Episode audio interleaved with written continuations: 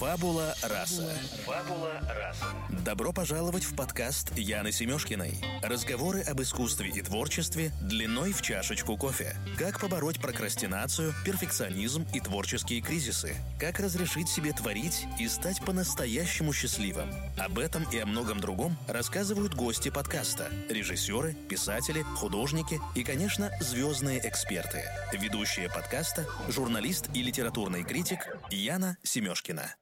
Друзья, добрый день! Вы слушаете подкаст «Фабула раса». Наш подкаст выходит при поддержке книжного интернет-магазина Book24. И я напоминаю, что по промокоду «Фабула раса» действует скидка 30% на все книги в наличии. Сегодня у меня в друзьях, в гостях Мария Озаренок, эксперт по личному бренду и нетворкингу, предприниматель, спикер, создатель крупнейшего в Рунете YouTube-канала по теме личного бренда и нетворкинга с более чем семью миллионами просмотров. Мария провела более 60 вдохновляющих интервью с людьми-брендами для подкаста «Будь брендом». Мария, добрый день. Здравствуйте.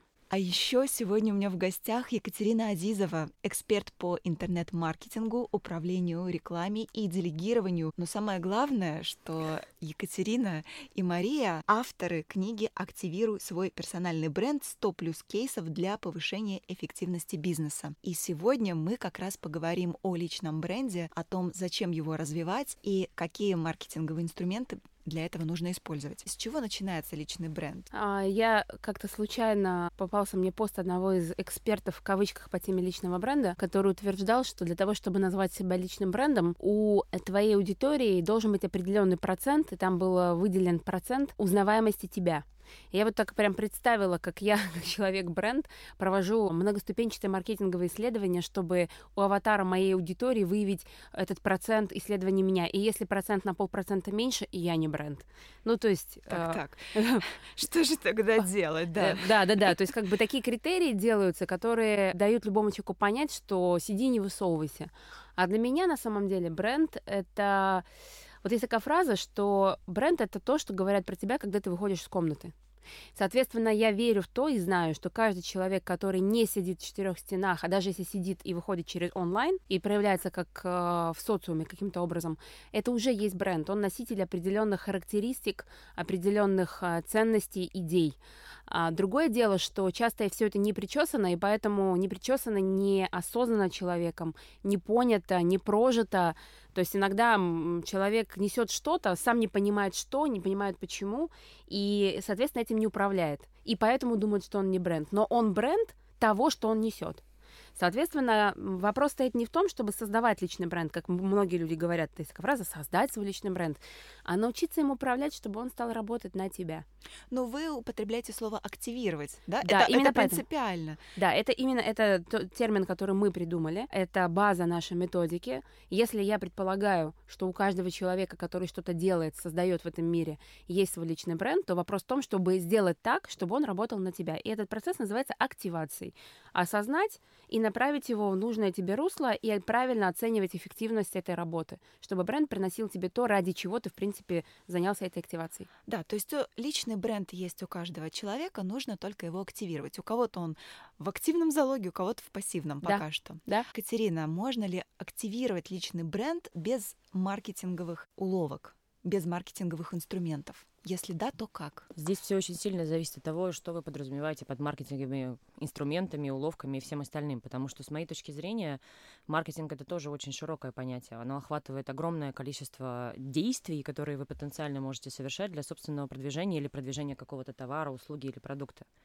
Поэтому здесь э, не совсем корректно было бы отвечать напрямую серии «да» или «нет», да, потому что, опять же, да все что угодно, то, что касается продвижения, можно отнести в сферу маркетинга.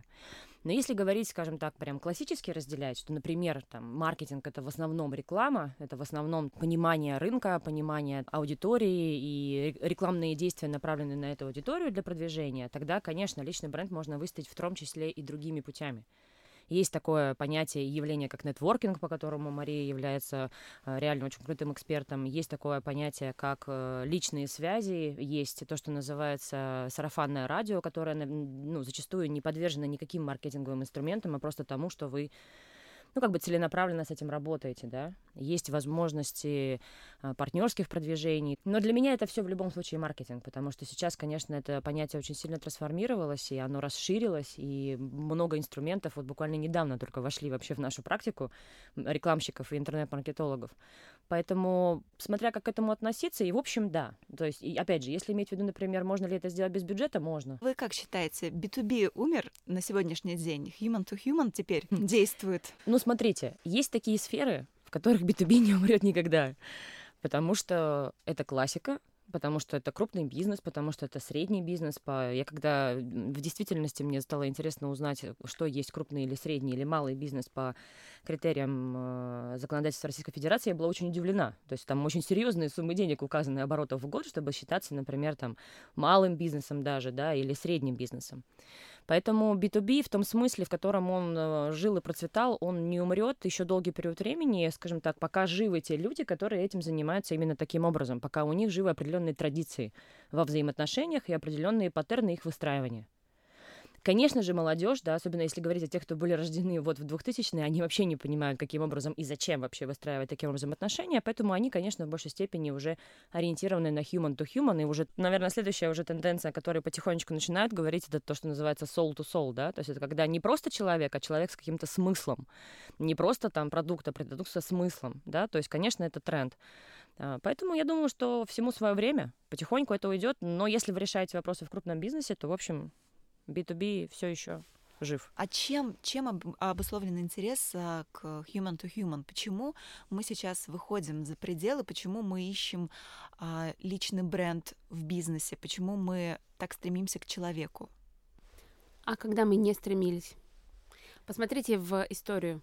Если мы, я скажу, что вы помните из истории? А, когда мы вспоминаем а, Великую Отечественную войну, мы вспоминаем людей, имена, фамилии людей, которые нападали или оборонялись, сражались, погибали, получали медали и так далее. Куда ни копните. Мы вспоминаем а, историю глубже, мы вспоминаем Македонский, Аристотель. Это люди бренды. Вся история человечества соткана людьми брендами. Просто раньше так это не называлось. Раньше никто не говорил human to human. Но вспомните даже на Руси купцы. Ведь когда человек э, создает меч, создает, он ставит на него клеймо своего рода, и это тоже бренд. И люди ехали покупать коров у одного производителя, платки у другого. Люди покупали людей. Раньше не было, а, люди не вкладывали в торговую марку, люди покупали людей, они знали, что вот у этого человека есть такое качество. Он выращивает, не знаю, кур, коров, коз или там а, хлеб, и происходил вот этот вот обмен. И не было никакого другого инструмента, кроме честного слова купца который давал, когда он продавал или покупал. Поэтому вопрос, как мы это называем, это не важно. Вопрос в том, что человек всегда покупал у человека, и вся эта история про за индустриализацией также стоит конкретные люди с конкретными решениями и с конкретными выборами. То есть это вшито в наше ДНК. Мы стремимся к людям, мы хотим доверять людям. Я бы даже так? здесь добавила, на самом деле, что как раз-таки в поддержку того, что Маша говорит, что как раз-таки вот... Э тенденция последних там, ну давайте там сто лет, допустим, скажем, грубо, да, когда э, нас учили быть приверженными каким-то компаниям, ну, безымянным с точки зрения людей, я имею в виду, да, или брендом, просто бренду, просто там напитку какому-то, или просто шоколадке, или просто чему-то. Как раз вот это противоестественно. Но так как мы в какой-то момент были просто вынуждены столкнуться с этой реальностью, которая хлынула как бы в нашу, в нашу действительность абсолютно неконтролируемым образом, нам казалось, что это нормально. Но по факту люди доверяли всегда людям, а не маркетинговым приемчикам, как вот вы правильно абсолютно сказали в самом начале, или каким-то технологиям. Но технологии действительно мощные. Сейчас просто как бы с одной стороны, вот, ну, история цикличная, я думаю, что мы все прекрасно об этом знаем. Просто история повторяется, и мы опять начинаем доверять людям, мы понимаем, что нет, это фантики, а вот это правда. Здесь не правда, здесь технология, а вот здесь технология плюс правда, плюс честь, и вот тогда получается круто.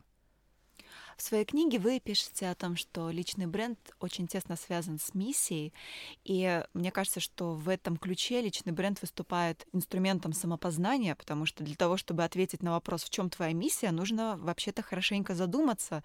И впервые, наверное, отвечать на этот вопрос не так-то и просто. Как вы советуете подходить к этому большому вопросу? Как понять, в чем твоя миссия, как ее нащупать и распознать? Я рекомендую подходить к ней не спеша и с бережным сопровождением. Просто потому, что вообще исследование себя и своего, своей эволюции это то, чем человек занимается всю жизнь. То есть мы постоянно, то есть, потому что все, что не развивается, это умирает.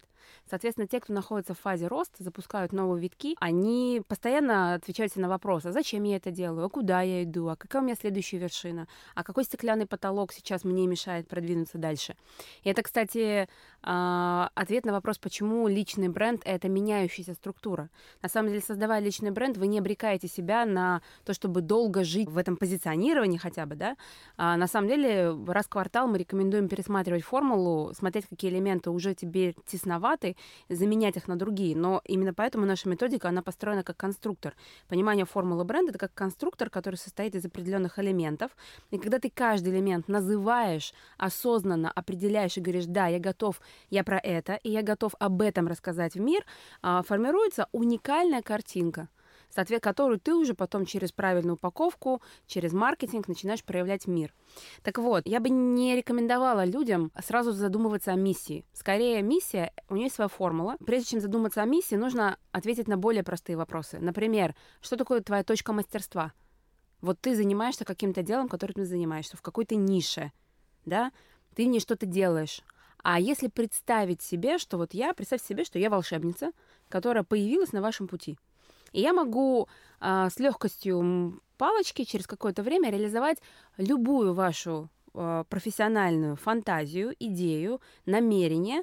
И вопрос, какое оно?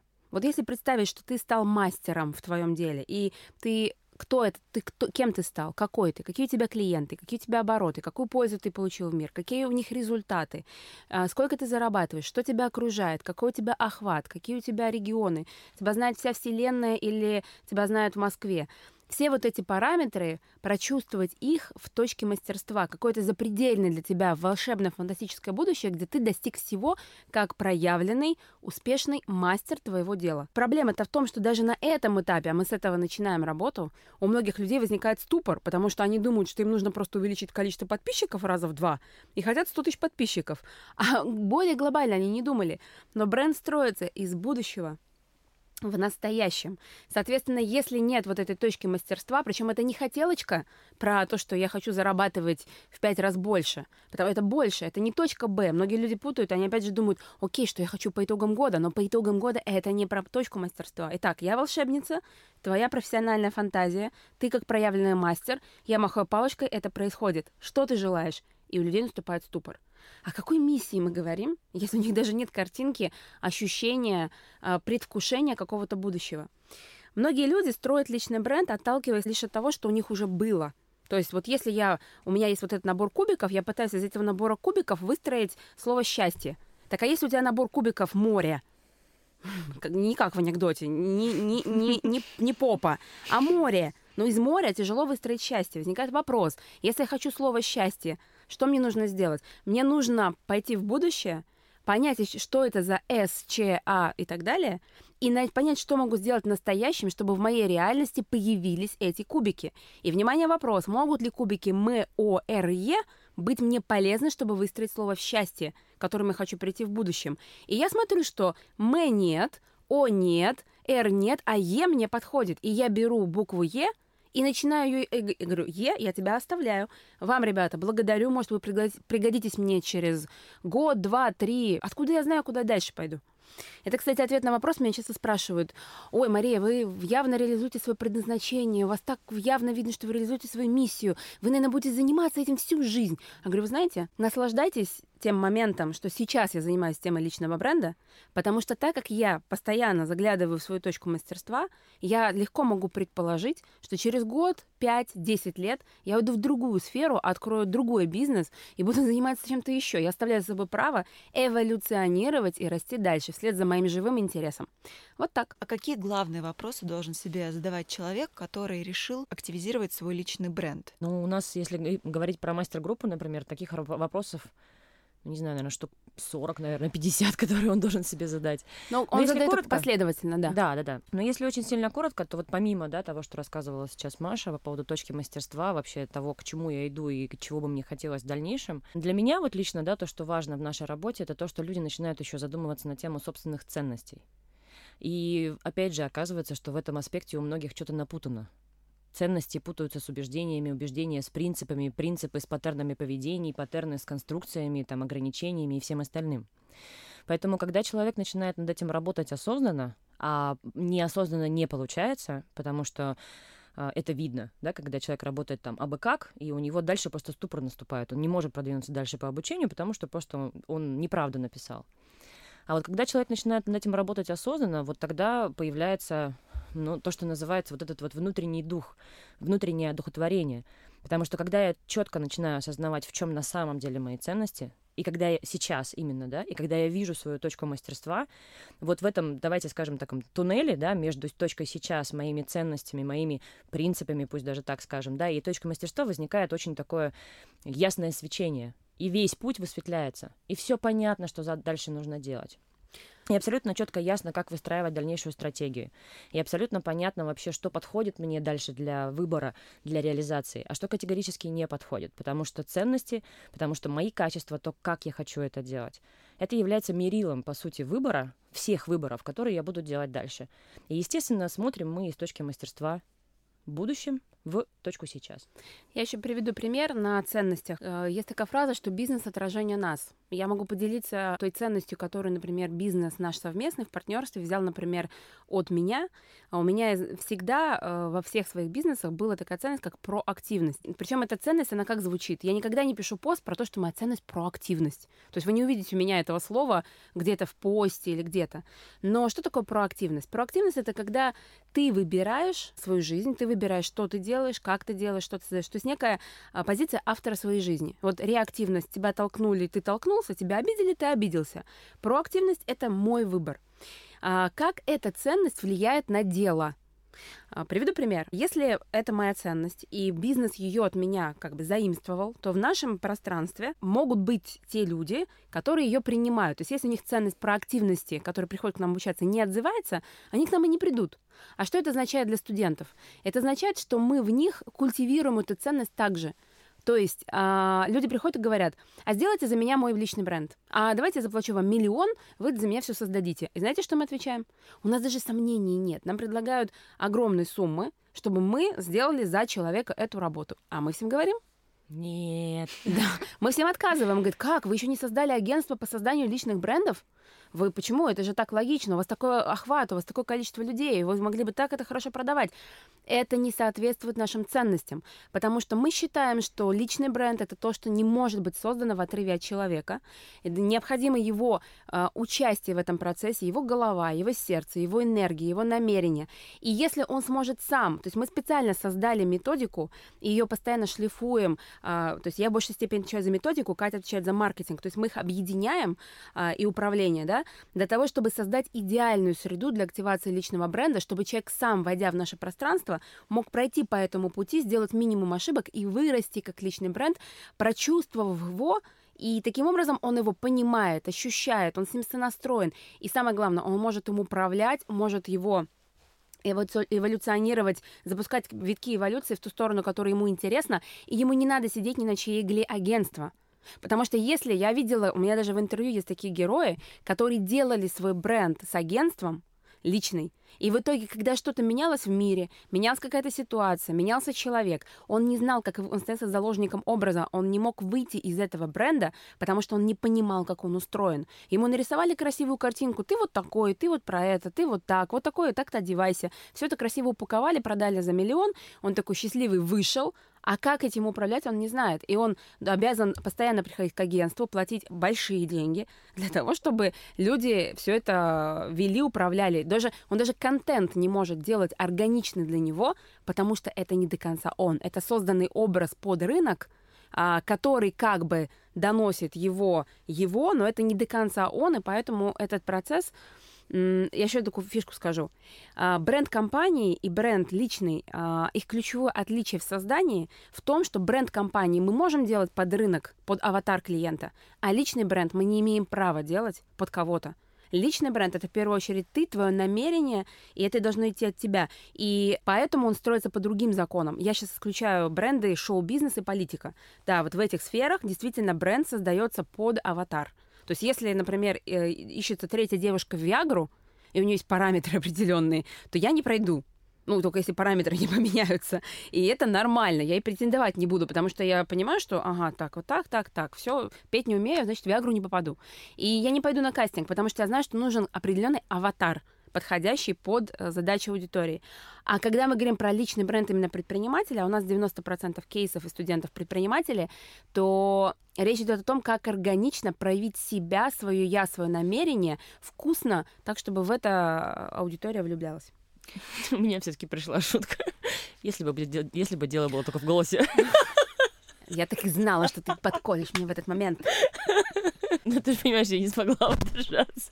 Да я бы тоже не подошла по параметрам. Да, ты знаешь, я сознательно сделала такую штуку, так что не переживай. То есть я... ты, ты, ты меня подна... прово... подна... провока... спровоцировала меня на шутку, да? Естественно. А, все слышали, да? Давай, а в, в аннотации к подкасту это будет звучать как а, «Почему Марию Заренок не возьмут Виагру?»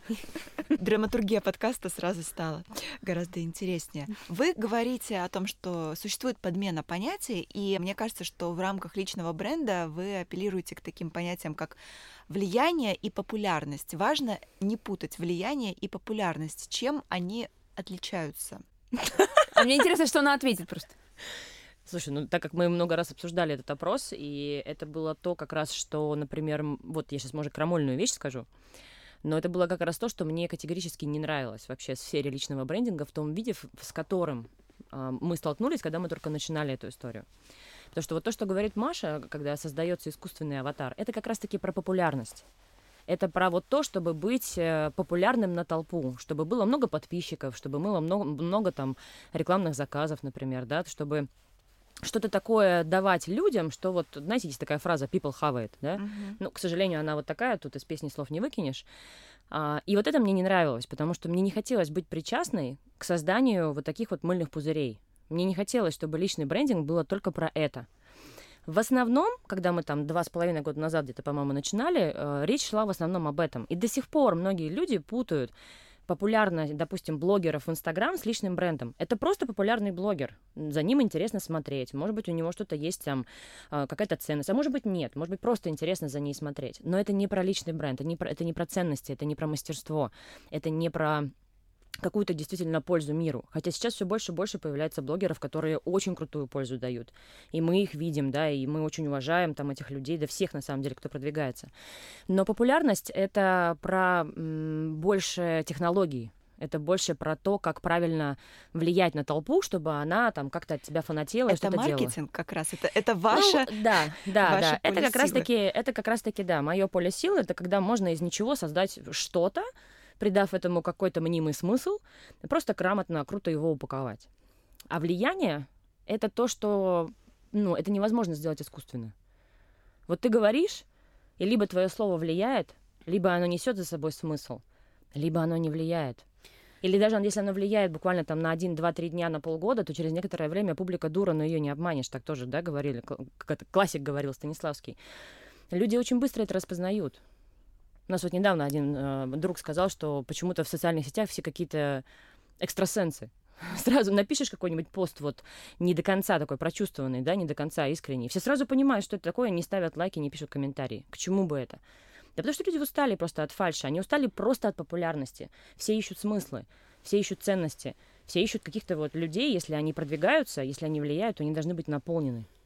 Поэтому я про влияние. Как стать влиятельным человеком, по большому счету? Если ты даешь пользу для группы людей, то тогда эта группа людей дает тебе право на них влиять.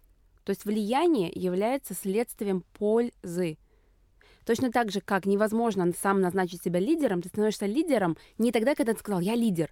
Когда у тебя есть какая-то цель, ты идешь вперед, люди смотрят на эту цель на тебя и говорят «да, ты меня вдохновляешь, я хочу пойти за тобой». И они начинают лид, идти за тобой, следовать за тобой. Также и влияние – они, люди смотрят на тебя, и если они получают от тебя пользу, они получ... понимают, что ты полезен, ты а, им что-то дал, и как следствие ты можешь дать им еще какую-то пользу, и поэтому они начинают прислушиваться к твоим словам, делать то, что ты говоришь, и таким образом ты становишься влиятельным человеком. То есть слова твои изменяют их модель поведения. По большому счету, влияние это про это. Я говорю налево, люди идут налево, направо, направо. А, так что а, влияние это следство пользы и следствие. И в личном брендинге Э, нужно стремиться именно к влиянию, а в первую очередь нужно ответить себе на вопрос, в чем твоя польза. Если ты полезен определенной группе, то ты будешь влиятельным для них человеком. Если ты этой группе не полезен, то сколько ты маркетинга не влей, ты можешь наращивать охваты, на тебя могут смеяться. У меня однажды был клиент в личном консалтинге, который пришел и сказал, ты знаешь, я вот э, создаю вот такого-то рода развлекательный продукт, люди смеются, подписчиков много, но они меня не любят. Как сделать так, чтобы они... Они давно смеются, он создавал вайны. А, как сделать так, чтобы они меня полюбили? Я хочу, чтобы они меня полюбили. Я говорю, скажи, а на что ты их, прово... ну, на что ты их провоцируешь, к чему ты их стимулируешь? А какая им от тебя польза? Он говорит, ну, не знаю, чисто поржать. Я говорю, ну, если чисто поржать, то вот они и ржут. Тогда почему они должны тебя любить? Как в положительной сторону ты на них повлиял? Он говорит, ну, наверное, никак. Это не просто классно провели время, потому что там шутки у Вайна достаточно такие ниже пояса.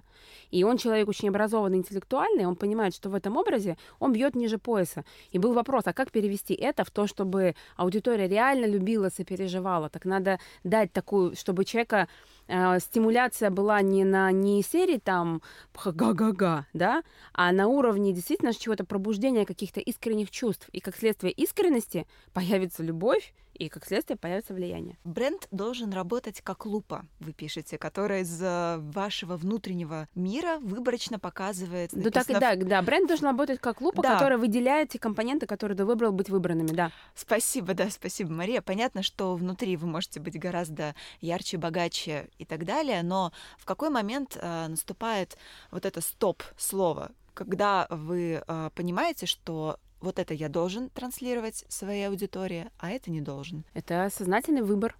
Во-первых, э, когда мы живем в эпоху семантического шума, то есть, когда вокруг нас витает много-много-много разных смыслов, и многие из них про купи, приходи, сделай, возьми там и так далее, да, императив такие, очень такие, сильно, да. да, то в этом потоке сообщений а, нам бывает э, сложно сфокусировать на ком-то свое внимание.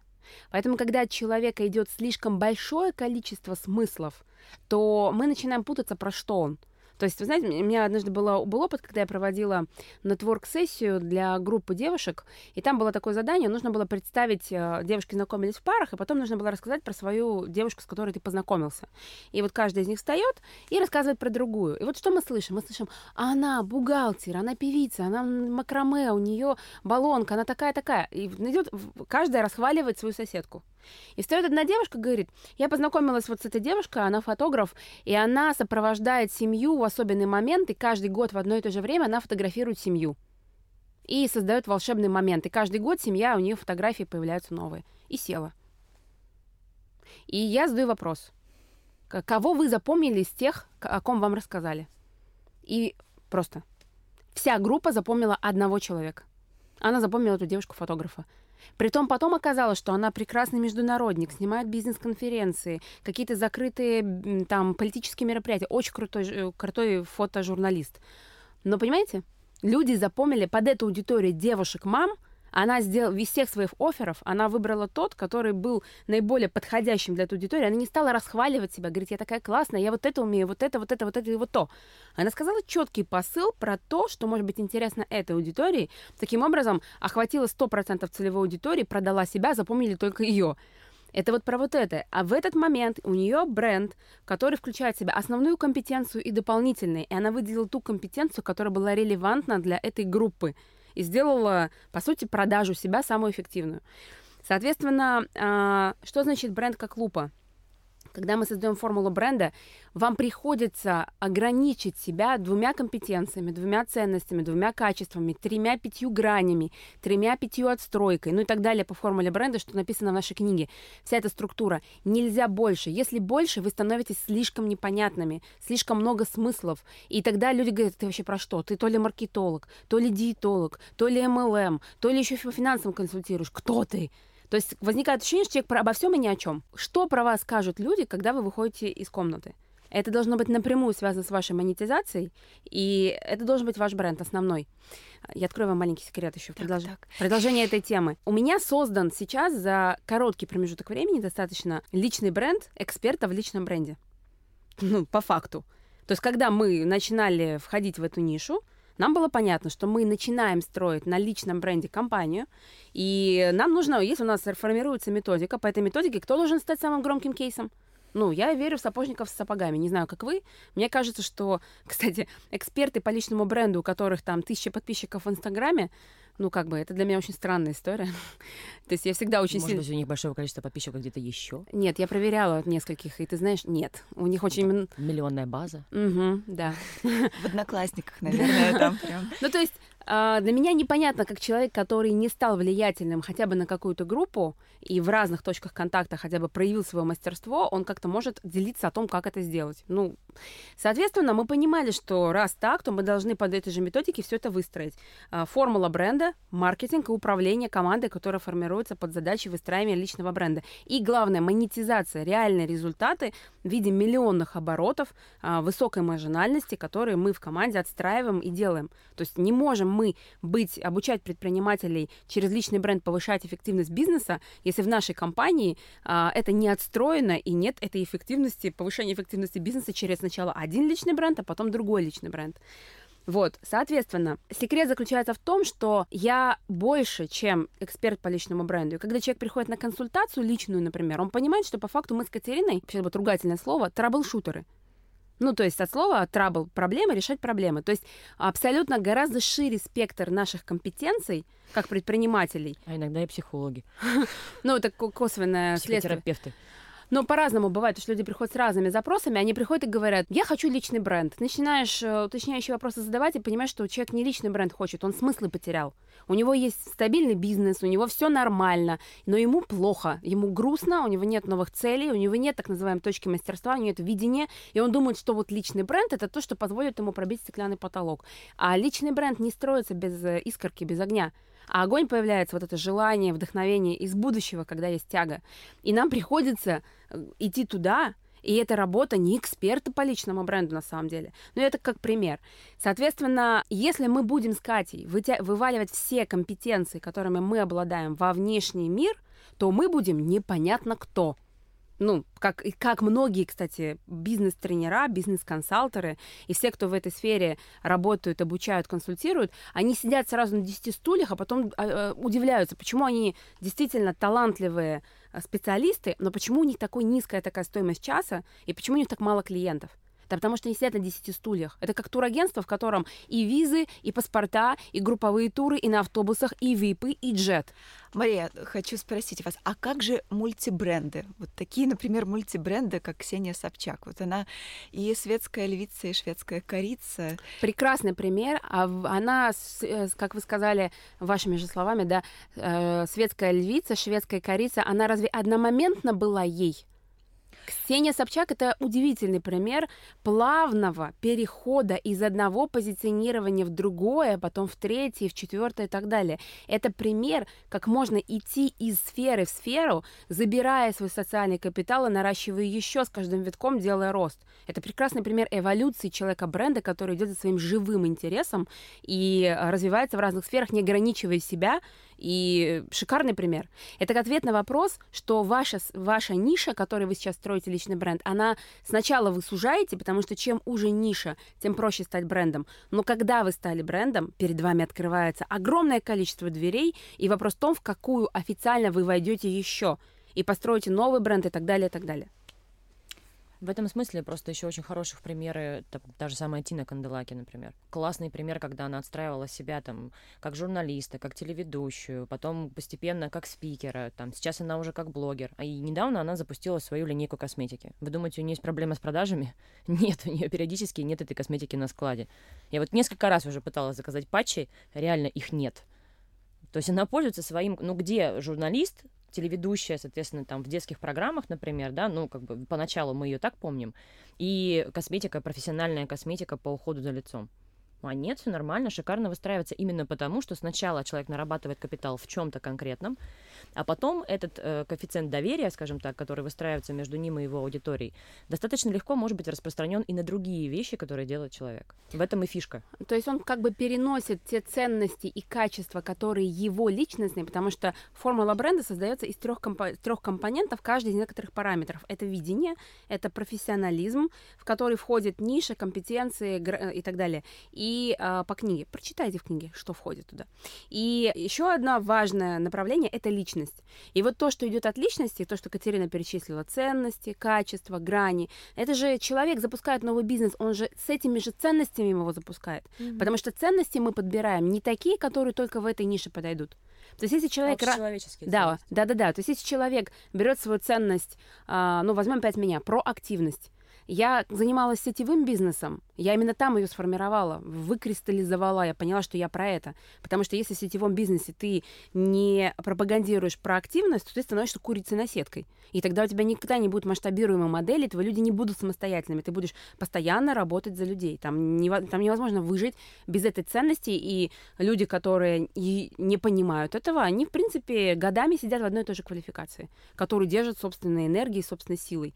Но теперь, куда я не пойду, я всегда за проактивность, и я везде, то есть ценности, по сути, в нашем пространстве стимулирую людей ее тоже понимать, принимать, использовать для себя и так далее. И открыв новый бизнес какой-нибудь, я также буду там за проактивных сотрудников, там будет приветствоваться инициатива, там будут варианты карьерного роста, то есть инициатива будет приветствоваться. Еще один такой момент, о котором вы пишете в книге. Екатерина, вот расскажите про систему самосбывающегося пророчества. Когда вы начинаете работать над своим личным брендом и понимать, вот, видимо, то будущее, о котором нам рассказывала Мария, а, где можно сложить слово «счастье», видимо, возникает связь как раз с этим пророчеством, которое вы сами себе придумали, оно постепенно складывается в реальность. Это моя самая любимая тема, на самом деле, по поводу пророчеств, самосбывания и всего остального. И опять же, здесь, безусловно, есть несколько уровней смыслов, которыми можно отвечать. Если говорить, скажем так, в общепринятой терминологии, то когда человек очень четко понимает, чего же он желает, у, давайте так скажем, у реальности нет шансов не дать ему этого потому что человек четко понимает, что ему нужно. В любой сказке там о чем спрашивают, что ты желаешь? Если человек называет, ровно это и происходит. Соответственно, когда он работает над своей формулой бренда, когда он работает над ценностями и работает над своей точкой мастерства, он как раз-таки и начинает понимать, а чего же на самом деле он желает от своей профессии, чего же на самом деле он желает проявить через то дело, которое он реализует. И абсолютно естественным образом при этом начинают приходить нужные ресурсы, люди, события, там, ситуации и так далее. С другой стороны, здесь работает такой, как называемый эффект красной туфельки. То есть, если я четко понимаю, что я хочу красные туфельки, я думаю, что все тоже знают такой феномен. Вдруг оказывается, что у всей Москвы красные туфельки. Я вот рассматривала, допустим, покупку автомобиля. Вдруг оказалось, что на этом автомобиле ездит вся Москва. Нет, на самом деле это не так. Просто мой фокус внимания был направлен на конкретно обдумывание, допустим, покупки этого автомобиля, и я его естественным образом везде замечала. Если, допустим, спросить у человека, там, что зеленое сейчас ты в комнате видишь, он на это обратит внимание, но красное он не заметит. То есть, оказывается, есть такое понятие, как фокус внимания. И когда мой фокус внимания, моя энергия сфокусированная, как такой, знаете, луч э, солнца такой, пробивающийся через лупу, направлен четко в понятную мне точку, а не хаотично бегает по всем пространствам и по всем возможным потенциалам и желаниям, тогда, естественно, эта точка зажигается. Это всем понятно. С физической точки зрения это всем понятно. Но почему-то, когда мы начинаем взаимодействовать с такими понятиями, как самосбывающееся пророчество или там притяжения нужных событий, а, большинство людей отмахиваются от этого, говорят, да, это там какая-то непонятная эзотерика. Но по факту это так и происходит. Если спросить у любого успешного человека, как ты достиг этого успеха, первое, что он скажет, я этого хотел. Я к этому шел. Я это видел. И я желал, чтобы это было вот так. То есть они отработали со своей точкой мастерства, они сфокусировали в свое внимание на пути к этой точке мастерства и на видении того, как это нужно сделать. И просто шли по этому пути. И вот когда первая вот эта вот часть отсутствует, тогда и не случается никакого пророчества, и не случается никакого вот этого мэджика. Тогда просто это превращается в какой-то адский труд, в адское такое колесо сансары, из которого человек никак и не может выбраться и может там находиться десятилетиями, пятнадцатилетиями, а после этого прийти и сказать, что мне кажется, я свою жизнь потратил не на то. Ну, понятно, а на что ты хотел ее потратить? Поэтому вопрос наших желаний, вопрос наших устремлений, вопрос того, к чему на самом деле мы действительно желаем прийти, как это соотносится с нашей жизненной стратегией, как это соотносится с нашей... Ну вот у меня один раз было такое интересное переживание. Я впервые, да, наверное, там лет 10 назад услышала формулировку, когда меня на одном из тренингов попросили э, прописать цели на 300 лет. Ух ты, вот это да. Это был взрыв мозга. Да, вот 10 лет назад когда я это услышала, вы знаете, вот я мало что помню после того тренинга, откровенно говоря, но вот это я запомнила. Потому что, во-первых, сама формулировка, да, то есть она уже допускает ситуацию, что можно прогнозировать на 300 лет. Далее, ну мы понимаем, что это не моя жизнь уже будет. То есть это будет жизнь моих детей, это будет жизнь моих внуков, моих правнуков. Ага, вот как создаются вот эти вот самые родовые да, вот то, что вот про то, что Маша говорила в самом начале, да, когда из поколения в поколение династии, передают династии, да. да, когда это действительно пропитано качеством целого рода. И вот этот вот вопрос, который мне задали тогда, он очень сильно меня сдвинул вот с, с понимания того вообще, каким образом можно к этому относиться.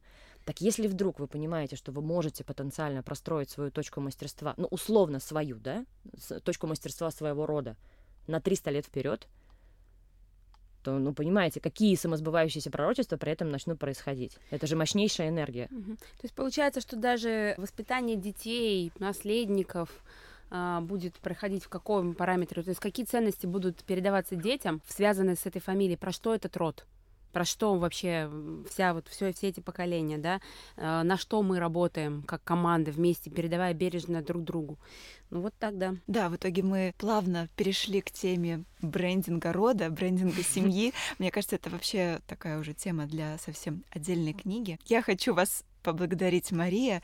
Екатерина, спасибо, с вами очень приятно разговаривать. Еще приятнее читать вашу книгу. Друзья, я напоминаю, что на сайте Book24 вы можете купить замечательную книгу «Активируй свой персональный бренд. 100 плюс кейсов для повышения эффективности бизнеса» по промокоду Фабула Раса с 30% скидкой. Я, кстати, хочу еще в дополнение к книге сказать такую ремарку. Ценность книги не только в том, что в ней есть теория, которая на самом деле равно наша выкристаллизованная практика. То есть в книге все то, о чем мы написали, мы это реально физически делаем. И писали мы книгу самостоятельно, прям сидели и писали, вычищая, добавляя, а вот этот кусочек вот такая была история.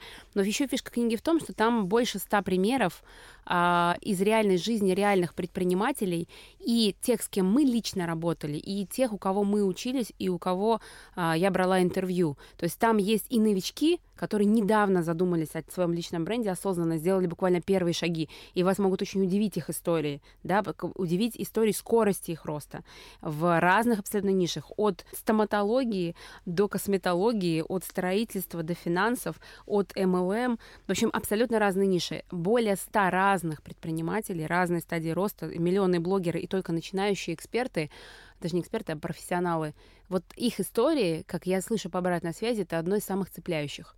Потому что можно долго говорить о теории, но когда ты видишь, как в жизни конкретного человека это прием, эта фишка, этот подход э, сработал, там, например, как он преодолел синдром самозванца, или как он нанял первого сотрудника, или как он облажался, когда он встал на цыпочки и слишком сильно притворился, да, или как он боялся вести Инстаграм и не знал, что там сказать, или как он ведет свой Инстаграм и делегирует там. То есть там абсолютно разные кейсы разобраны, Поэтому я очень рекомендую вам обратить внимание на эти истории. Они курсивом, отдельно выделены.